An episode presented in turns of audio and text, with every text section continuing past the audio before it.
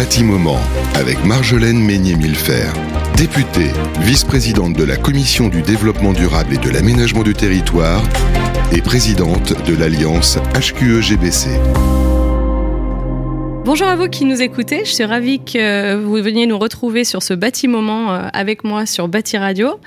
Nous parlerons, euh, comme d'habitude dans cette émission, euh, de l'actualité du bâtiment, de la construction, de l'aménagement, mais également de développement durable et puis de protection de l'environnement.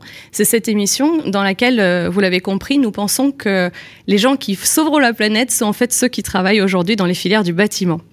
Aujourd'hui, pour cette seconde émission, je reçois Yamina Saeb. Bonjour Yamina. Bonjour Marjolaine.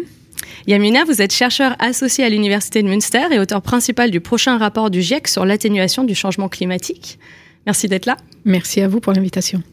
Alors pour nos auditeurs qui ne vous connaissent pas encore, on aime commencer par une petite anecdote, celle qui explique comment vous êtes tombé dans la marmite du bâtiment. Alors c'est un peu à cause ou grâce à mes parents qui avaient pour habitude de commenter euh, les bâtiments quand on se baladait. Donc ça allait de la beauté de la façade ou de la laideur de la façade parfois, à, aux fonctionnalités du bâtiment, à l'industrialisation euh, du bâtiment. Et euh, j'ai toujours entendu mes parents, par exemple, discuter de la ventilation naturelle versus ventilation mécanique. Ils étaient dans le métier également? Non, pas du tout. Euh, ils trouvaient, ils aimaient le bâti, ils aiment l'architecture en fait. D'accord. Et, et c'est ça c'est technique euh, de parler de ventilation quand on aime le bâti. Euh, parce que nous, on habitait dans un immeuble qui était ventilé naturellement. C'est un immeuble du début du siècle. Et après, quand il y a eu les constructions qui se sont faites dans les banlieues où il y a de la ventilation mécanique, euh, et mes parents on disait que ça ne pouvait pas fonctionner de la même façon que la ventilation naturelle. Donc j'avais déjà appris qu'il valait mieux faire des solutions naturelles que des solutions euh, plus tard. Bien sûr, j'ai appris que ça consommait de l'énergie. J'ai appris tous les effets, toutes les différences entre les deux, les deux types de solutions. Mais c'est quelque chose que j'ai toujours entendu quand j'étais petite. Et alors, comment on passe de la petite fille qui se promène dans les rues et qui regarde l'architecture des bâtiments en regardant comment ils sont ventilés à euh, devenir une des principales auteurs du rapport du GIEC? Alors d'abord, je suis ingénieur en bâtiment, donc je suis ingénieur en technologie du bâtiment. Donc euh, j'ai pas choisi euh, la voie des d'abord la, la, voie des solutions naturelles et, et ensuite j'ai travaillé sur euh, l'efficacité énergétique dans le bâtiment pendant ma thèse euh, et à force de publication euh, parce que pour être sélectionné pour être auteur du GIEC, il faut être il faut avoir des publications scientifiques et être et développer des, des solutions pour de, dans, dans son secteur euh, de spécialité. Euh, et puis vous postulez et si vous êtes sélectionné, euh, ben, vous devenez auteur du rapport du GIEC. C'est une sacrée responsabilité de, de, faire partie de ces auteurs-là. Est-ce que vous pourriez nous en dire un petit peu plus? Parce qu'on en a parlé un petit peu cet été, mais celui qui est paru cet été, ça n'est pas le rapport sur lequel vous, vous avez travaillé, celui sur l'atténuation. Celui-là, il paraîtra un petit peu plus tard, euh, exactement en, en, mars. en, mars. Exact. Euh, en fait, c'est d'abord l'expérience internationale la plus intéressante que j'ai vécue jusqu'à présent. Donc, vous avez des scientifiques du monde entier, du Grand Nord, du Grand Sud, de toutes les régions du monde, qui travaillent sur différents sujets. Il n'y a pas que le bâtiment. Donc le rapport du GIEC, en vérité, il y a trois rapports principaux. Celui qui est sorti cet été, euh, c'est il porte sur les sciences du climat. Donc euh, eux, ils nous disent comment le climat va évoluer dans le futur. Si vous voulez, c'est ce rapport-là qui donne le là pour les autres rapports. Donc en. C'est celui qui fait peur concrètement. Euh, c'est l'une des réalités. Donc, ça dépendra du scénario que l'on aura choisi en tant que société. Donc, à nous de soit on choisit le scénario de continuer comme on a l'habitude. Donc, effectivement, dans ce cas-là, ça fait peur. Ou alors, euh, on choisit le scénario où euh, on réduit nos émissions et on travaille en même temps sur l'adaptation. Et ce scénario-là ne fait pas peur du tout. Donc, euh, il faut avoir, il y a deux lectures possibles du rapport du GIEC. Ensuite, il y a deux autres rapports qui viennent compléter celui-là. C'est le rapport sur l'adaptation qui est prévu pour février. Euh, pareil, le rapport sur l'adaptation, donc on travaille un petit peu avec eux, mais ce n'est pas le rapport où j'interviens. Et ensuite, on a le troisième rapport qui est le rapport sur l'atténuation. Dans ce rapport sur l'atténuation, il y a un chapitre entier dédié au bâtiment. Et moi, je suis dans ce chapitre-là dédié au bâtiment.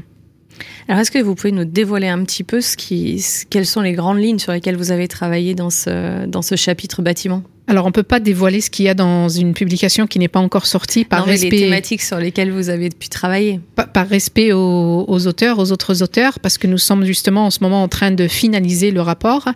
Euh, mais euh, ce que l'on regarde, on regarde les tendances des émissions, comment elles ont évolué dans le temps, et puis on regarde les différents scénarios. Alors, le GIEC n'est pas un centre de recherche, donc on développe pas nos propres scénarios.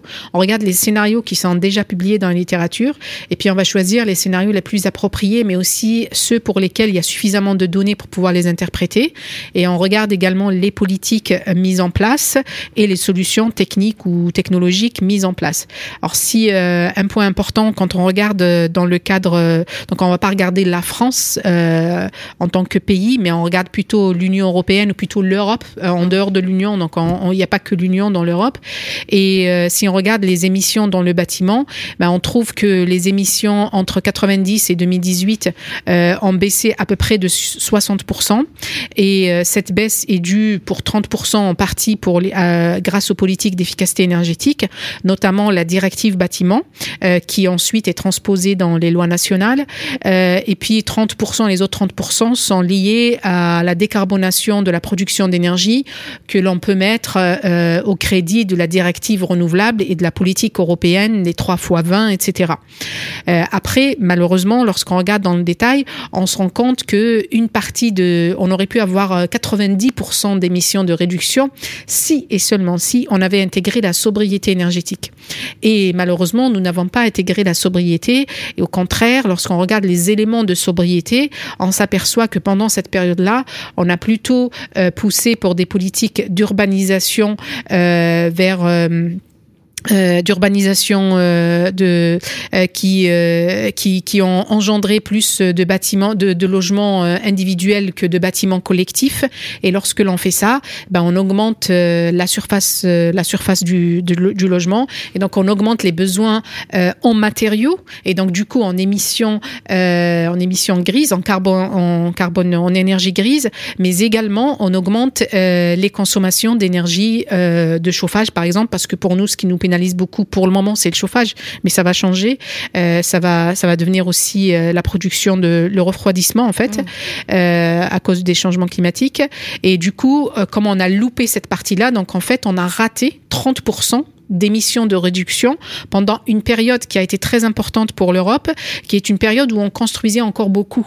Parce mmh. que à l'avenir, en Europe, on construira de moins en moins. On construit déjà pas beaucoup, mais nous, on construira de moins en moins parce que nous avons suffisamment de surface bâtie et nous sommes une population vieillissante avec des taux de fertilité relativement bas.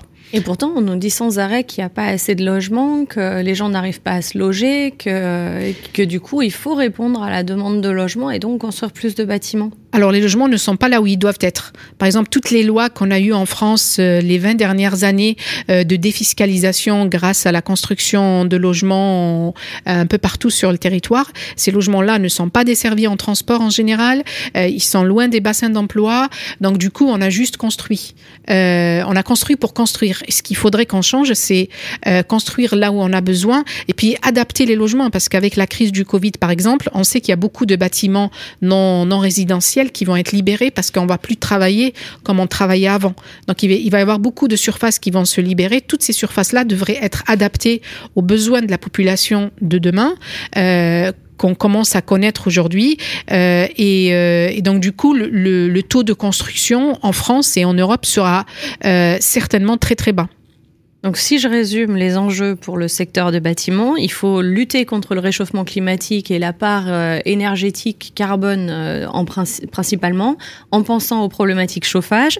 Il faut réfléchir à l'adaptation des bâtiments au changement climatique, c'est-à-dire être capable de résister aux aléas climatiques comme on a pu les vivre euh, cet été. c'est-à-dire penser d'ores et déjà à ce qu'on fait quand par exemple il y a une inondation qui n'était pas prévue sur le programme au démarrage. Il faut aussi penser à la réversibilité des bâtiments pour qu'ils puissent être utilisé euh, dans le long terme. Euh, il faut évidemment lutter contre euh, l'artificialisation des sols. Ça fait beaucoup de choses pour un seul secteur. Comment est-ce qu'on aide ce secteur à se saisir de tous ces sujets en même temps? Alors moi je dirais que c'est une opportunité unique pour ce secteur qui était un secteur plutôt euh, en état de, de mort cérébrale parce que c'est pas sympa pour le secteur, ça, Yamina. euh, parce qu'en en fait il faut il faut innover, il faut innover d'une autre, il faut innover dans alors qu'on a il y, a des bâtiments qui sont là, il faut innover dans l'existant. Donc ça, c'est encore euh, le défi est encore plus grand que le défi qu'a pu connaître l'Europe et la France après la Seconde Guerre, où il a fallu construire très très vite. Et c'est à ce moment-là qu'on a innové d'ailleurs. Donc la seule période de d'innovation réelle dans le secteur, c'est la période de l'après-guerre, quand on a dû construire des millions de mètres carrés pour héberger les citoyens européens et français euh, à la sortie de la guerre, qui étaient très pauvres. C'était pas juste la sortie de la guerre, c'était aussi parce que les gens étaient pauvres. Euh, et donc du coup, là, on doit innover, mais sauf que on, on, a un héritage sur lequel on doit innover. Moi, je dirais que c'est plutôt une opportunité euh, pour le secteur et en particulier pour les jeunes et pour les femmes, parce que c'est un secteur qui n'attire pas les jeunes, c'est un secteur qui n'attire pas les femmes, parce que c'est un secteur, euh, c'est des métiers très pénibles qui ont été jusqu'à présent très pénibles, mais ça, ça devrait changer avec euh, l'industrialisation, la robotisation qui commence à se mettre en marche. Euh, et puis, il y a, y a tous ces aspects-là qui, en général, intéressent les femmes euh, les, et les jeunes, les questions de développement durable, les questions de euh, construire pour, euh, pour différentes générations en même temps, ou adapter les bâtiments pour différentes générations. donc, moi, je dirais plutôt que ce sont des, des défis juste géniaux. J'aurais aimé avoir 20 ans aujourd'hui. C'est bien, c'est enthousiasmant. Merci, euh, merci Yamina. Alors, euh, on va passer à votre question d'actualité, euh, puisque vous avez travaillé récemment sur la manière dont le logement et la mobilité se combinent pour créer le phénomène de précarité énergétique. vous l'avez d'ailleurs un petit peu dit, on pense peut-être pas assez à la question de l'aménagement du territoire quand on pense la construction des bâtiments. Et donc ça, ça a posé des problèmes, notamment, en fait, on l'a vu pendant la crise des Gilets jaunes. Comment est-ce que... Expliquez-nous votre rapport. Euh, en fait, justement, les politiques de logement ont été pendant longtemps détachées des politiques de l'aménagement du territoire. En France, on aurait eu, euh, jusqu'à il y a 20, 30 ans, je pense, on avait eu un ministère de l'aménagement du territoire ou un secrétariat d'État qui a complètement disparu des organigrammes des différents quinquennats. Et ça, je pense, aujourd'hui, on pense que c'était une erreur euh, monumentale et on, on, a pu comprendre ça. Enfin, la crise des Gilets jaunes a été une gifle pour, pour tout le monde. Parce que la crise des, Gilets jaunes, Gilets jaunes, ce ne sont pas des gens qui sont sans emploi, la plupart d'entre eux, ils ont un emploi. C'est des gens à qui on a promis du rêve, du pavillon euh, pas loin de la ville, euh, et avec euh, des supermarchés autour, toutes les activités autour. Mais en fait, toutes ces activités-là, l'accès aux activités de base demande, demande l'acquisition d'une voiture. Et donc, du coup, non seulement quand on est en pavillon, la facture énergétique d'un pavillon est beaucoup plus élevée que celle d'un appartement, parce que toutes les façades du pavillon sont exposées donc du coup les besoins en froid ou en chaud euh, sont des besoins plus élevés que dans le cadre euh, que dans que si on est en appartement ou si on est en, habitat groupé, on va dire. Euh, et ensuite de ça, en plus de ça, donc toutes les activités d'une famille. Imaginez un couple avec deux enfants quelle que soit l'activité que le couple et les deux enfants veulent entreprendre, ils ont besoin de prendre la voiture. Mm. Alors du coup, leur facture énergétique totale, vous rajoutez à la facture pour le chauffage, est très élevée.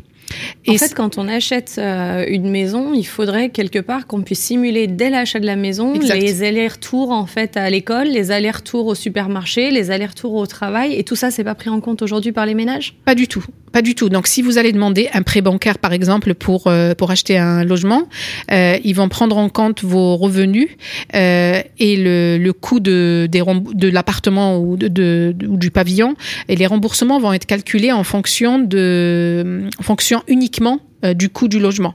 Et le coût de la mobilité n'est pas du tout pris en compte. Et c'est ça, il faut, il faudrait réveiller en fait les, les politiques là-dessus et aussi les citoyens pour que les citoyens, euh, quand ils le peuvent, parce que les citoyens qui sont allés en banlieue, euh, en banlieue éloignée, ne sont pas des citoyens qui le qui, qui avaient d'autres, euh, qui avaient vraiment le choix. Parce qu'aujourd'hui, il est très difficile de se loger là où les transports en commun sont disponibles, euh, là où il y a les, les, grands centres urbains, là où toutes les activités sont disponibles à pied ou à vélo.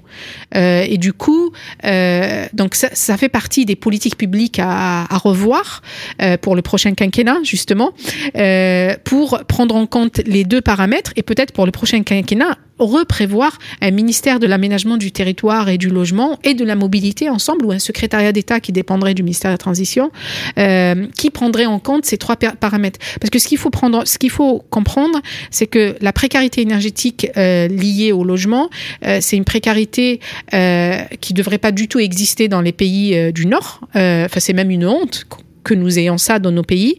C'est contraire à, l'objectif numéro un des développements durables euh, qui dit que normalement on doit mettre fin à tout type de précarité. Alors que nous, en fait, les politiques que nous avons, ce sont des politiques d'atténuation et pas Mm. du tout des politiques d'éradication. Mm. Alors, quand vous rajoutez à cela la précarité liée à la mobilité, euh, qui est une réalité de plus en plus euh, forte dans nos pays, euh, ben en fait, on met on met une bonne partie de la population en, en dehors de la transition. Donc, on ne pourra pas réussir la transition sans l'ensemble des citoyens. D'accord, donc une vision très participative du sujet hein, pour vous. Voilà. Très bien. Alors justement, pour les jeunes qui veulent participer euh, à ces sujets, euh, qu'est-ce que vous auriez envie de leur dire à ces jeunes qui ont envie aujourd'hui de s'engager dans les filières du BTP ou de l'aménagement ou du bâtiment ou de la rénovation énergétique? Qu'est- Qu'est-ce que vous auriez envie de leur dire? Bah, je leur dirais que ils ont une opportunité unique, comme je vous disais au début, euh, si seulement je pouvais avoir 20 ans et retourner à l'université, enfin aller à l'université pour me spécialiser dans les métiers d'aujourd'hui du, euh, du bâtiment ou les métiers de demain de, du bâtiment et de l'aménagement du territoire, euh, parce que le bâtiment de demain ne va pas être comme celui que nous on a connu. Donc la formation de ces jeunes ne pourra pas ressembler. Enfin, j'espère qu'elle ne va pas ressembler à celle que j'ai eue moi. Moi, j'ai eu une, formation très technologie d'abord, puis après très économique et la- l'aspect euh, sociologique, euh, sociétal, etc. J'ai dû l'apprendre sur le terrain. Euh, J'espère que les formations euh, que l'on met en place aujourd'hui prennent en compte une, approche plus plus holistique en fait de, du bâtiment. Et les jeunes ont une, un boulevard devant eux pour créer, pour innover. Vraiment, le bâtiment ne devrait plus être vu comme les, ce qu'on avait l'habitude de voir dans les anciens films avec un, un casque du bâtiment. Même si moi, moi j'aimais bien porter le casque, hein, j'aime toujours porter le casque, euh, un casque et un, un bleu de travail. C'est pas des métiers qu'on dénigre en fait. Ce Mm. sont des métiers euh, qui ont de l'avenir parce que c'est la transformation. Et euh, comme disait un ancien député français, quand le bâtiment va, tout va. On va rester sur cette, euh, sur cette note-là. Merci beaucoup, Yamina Saeb. Merci pour, euh, pour tous vos éclairages. Retour à vous, chers auditeurs. Merci de nous avoir écoutés. J'espère que vous serez au rendez-vous pour notre prochain Bâti Moment. N'hésitez pas, euh, comme d'habitude, à faire vos commentaires et réactions sur le site de Bâti Radio. La prochaine fois, je recevrai fort probablement Anne-Lise Delaurent-Rocard, qui est coordonnatrice interministérielle au ministère de la Transition écologique et solidaire et au ministère de la Cohésion des Territoires. Donc, on décloisonne, Yamina, sur le sujet de la rénovation énergétique des bâtiments. Ce sera de refaire un peu le point avec elle sur tout ce qui s'est passé depuis 4 ans. Je suis pas sûre que les 15 minutes de l'émission suffiront. À très bientôt. Un bâti-moment avec Marjolaine Meignet-Millefer, députée, vice-présidente de la Commission du développement durable et de l'aménagement du territoire et présidente de l'Alliance HQE-GBC.